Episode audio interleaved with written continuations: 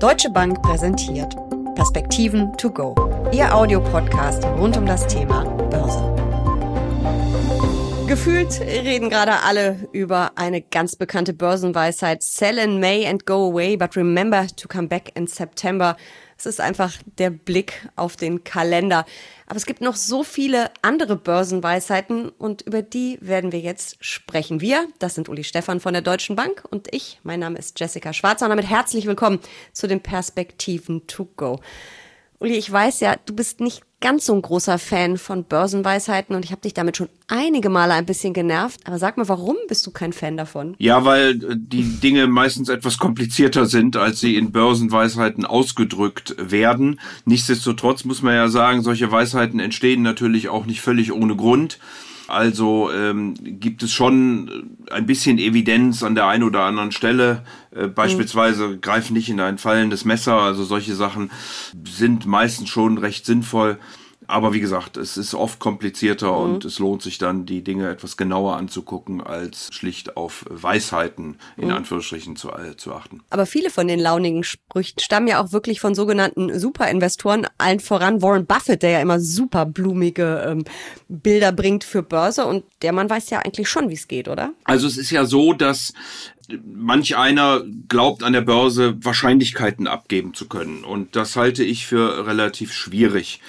Warum halte ich das für schwierig? Weil wir zwischen Risiko und Unsicherheit unterscheiden müssen. Wenn man Wahrscheinlichkeiten für den Eintritt zukünftiger Ereignisse äh, abgeben möchte, dann dürfen sich die Umweltbedingungen, unter denen äh, diese Ereignisse geschehen, nicht ändern. Beispiele Würfel, Beispiele Lotto oder so oder ähnliches. Also die Rahmenbedingungen ändern sich nicht.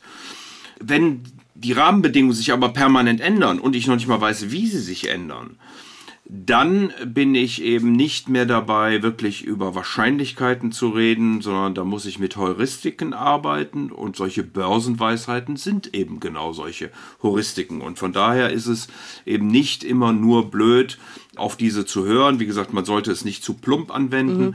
aber es ist auch nicht äh, völlig daneben, wenn man mhm. sich überlegt, wie denn typischerweise mit solchen Situationen umgegangen wird. Ich finde ja, dass sie gerade für Privatanleger und vielleicht auch für Börsenanfänger häufig auch wirklich gute Botschaften haben und dass es manchmal wirklich Sinn macht, darüber nachzudenken. Es sind ja auch teilweise die Grundlagen der erfolgreichen Geldanlage, die da im Prinzip vermittelt werden.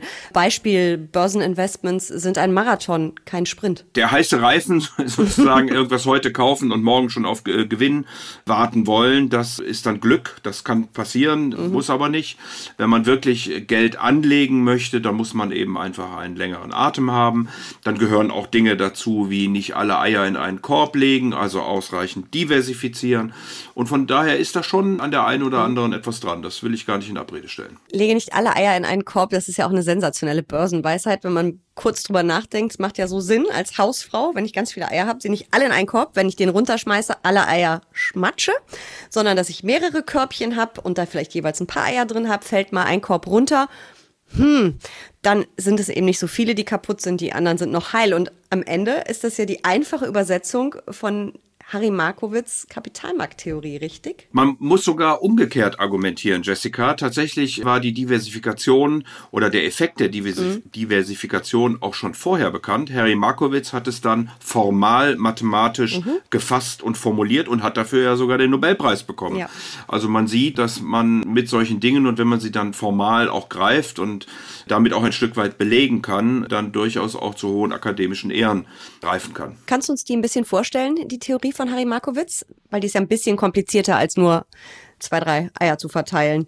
Es geht ja um Korrelationen einzelner Anlageklassen etc. pp. Ja, man guckt sich eben verschiedene Wertpapiere an, guckt sich an äh, historisch, wie sind äh, die Mittelwerte gewesen, wie sind die Standardabweichungen gewesen. Die Mittelwerte sind dann typischerweise die ähm, Ertragserwartungen, die Standardabweichungen sind das Risiko, das wird in einem Koordinatensystem abgeschrieben. Das macht man für ganz viele Wertpapiere.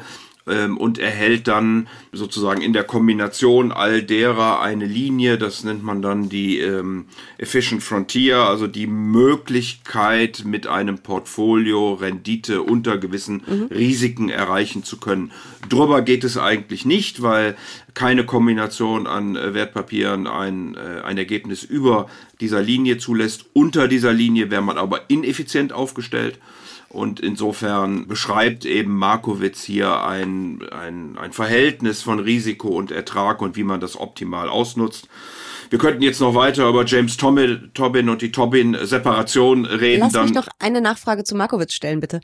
Es geht ja einmal darum, verschiedene Anlageklassen zu kombinieren, also meinetwegen Aktien, Anleihen, Gold, aber er dreht das ja auch runter auf die einzelne Anlageklasse. Das heißt, dass ich innerhalb der Aktien verschiedene Branchen, Länder etc. pp. habe, richtig? Ja, genau. Es werden mhm. einfach einzelne Investments dort mhm. abgetragen in einem Koordinatensystem von Risiko und Ertrag. Und dann guckt man dann nachher, welche mhm. Kombination eben einen auf das möglichst höchste Niveau bringt. Immer im Verhältnis. Ne? Also du wirst mhm. nie in absolut sagen, ich sondern du musst immer sagen, wie ist mein, meine Ertragserwartung im Verhältnis zu dem Risiko, was ich bereit bin einzugehen. Und das ist das, was eben Harry Markowitz formal beschrieben hat. Ich bin ja kein Mathe-Genie, ich finde es wahnsinnig kompliziert, deswegen für mich nicht alle Eier in einen Korb ist die Botschaft super formuliert. Jetzt die andere Theorie. Nein, die andere Theorie ist gar nicht so spektakulär. Da hat einfach James Tobin an der Y-Achse den risikolosen Zins abgemalt und hat dann von da aus eine Gerade gezeichnet, die gerade ebenso diese Efficient Frontier tangiert dieses ist dann das Marktportfolio und er hat gesagt, ich, äh, man sollte immer das Marktportfolio kaufen. Wenn man weniger Risiko will, sollte man Cash halten. Wenn man drüber will, müsste man Kredit aufnehmen und äh, dieses dann eben auch in das Marktportfolio investieren. Mhm. Dann kann man sogar über die Efficient Frontier hinauskommen ob man jetzt Kredit aufnehmen möchte für Wertpapierkäufe, da wäre ich persönlich, aber das ist eine persönliche Risikoeinstellung, eher etwas vorsichtiger.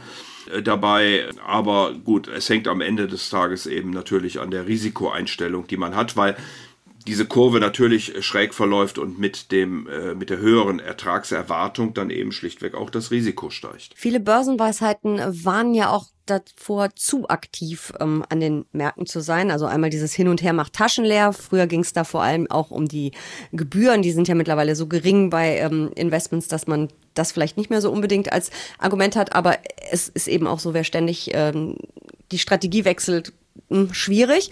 Und dazu passten natürlich dann auch Costolanis Schlaftabletten. André Costolani, der Börsenaltmeister, die werden ja ganz oft als stures Buy and Hold interpretiert, aber das ist gar nicht so gemeint, sondern er meint ja nur so auch den langen Atem, nicht ständig die Strategie wechseln, aber trotzdem regelmäßig mal draufschauen.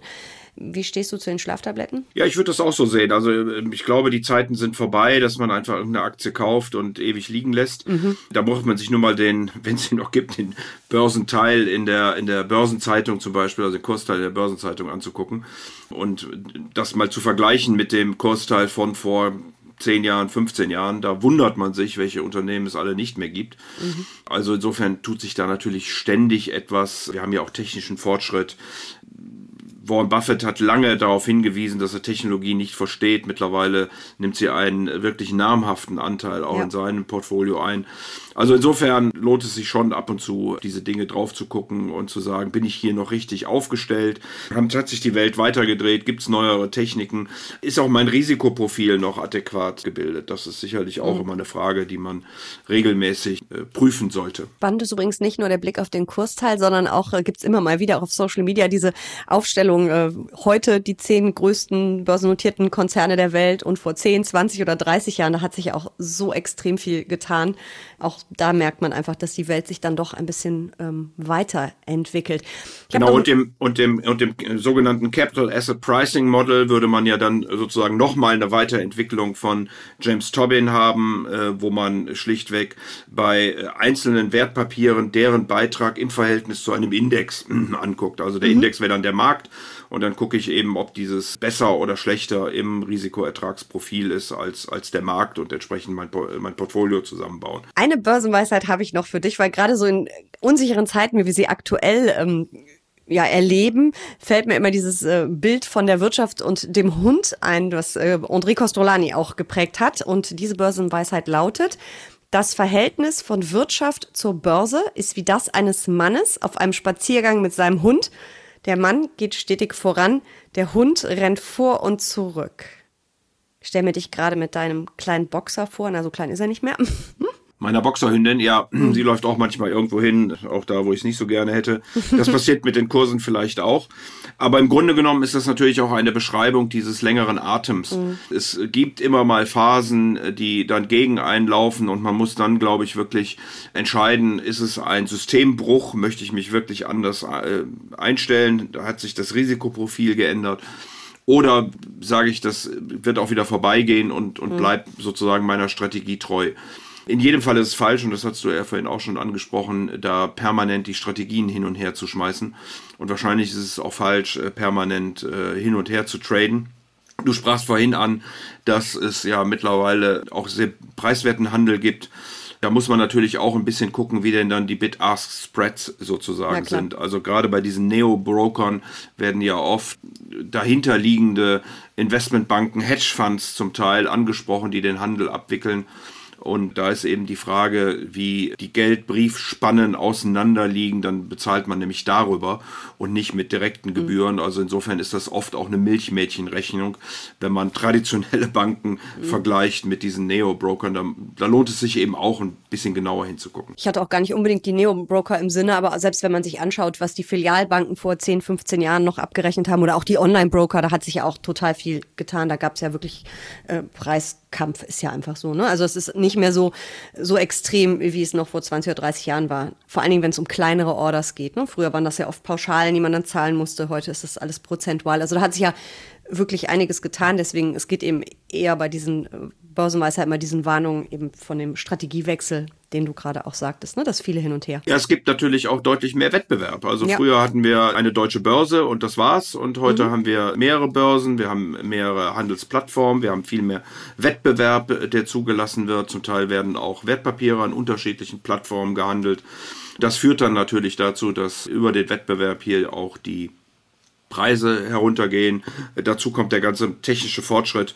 Bin da ja noch nicht bei High Frequency Trading, mhm. aber das wäre vielleicht auch mal ein spannender Podcast, über den wir mal reden könnten, wenn wir da über die Hochgeschwindigkeitshändler, die mit mehreren tausend Orders pro Sekunde an den Märkten agieren. Also ich finde Börsenweisheiten super spannend und ich habe irgendwie das Gefühl, dass sie dich auch so ein bisschen mm, triggern, anfixen. Und deswegen müssen wir jetzt noch eine letzte, ich habe sie schon am Anfang erwähnt, uns kurz angucken, Sell in May and Go Away.